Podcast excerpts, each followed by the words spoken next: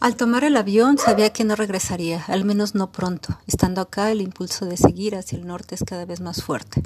Me pregunto qué hice bien, que los sueños poco a poco se van cumpliendo, aunque bien sé que uno no debe contarlos. Hace unas semanas, cuando cruzamos al otro lado, vi un cuervo. Creo conscientemente es la primera vez que veo uno de tan cerca. ¿Sabían que son una de las criaturas de este mundo con más inteligencia? ¿Sabían amigos eso?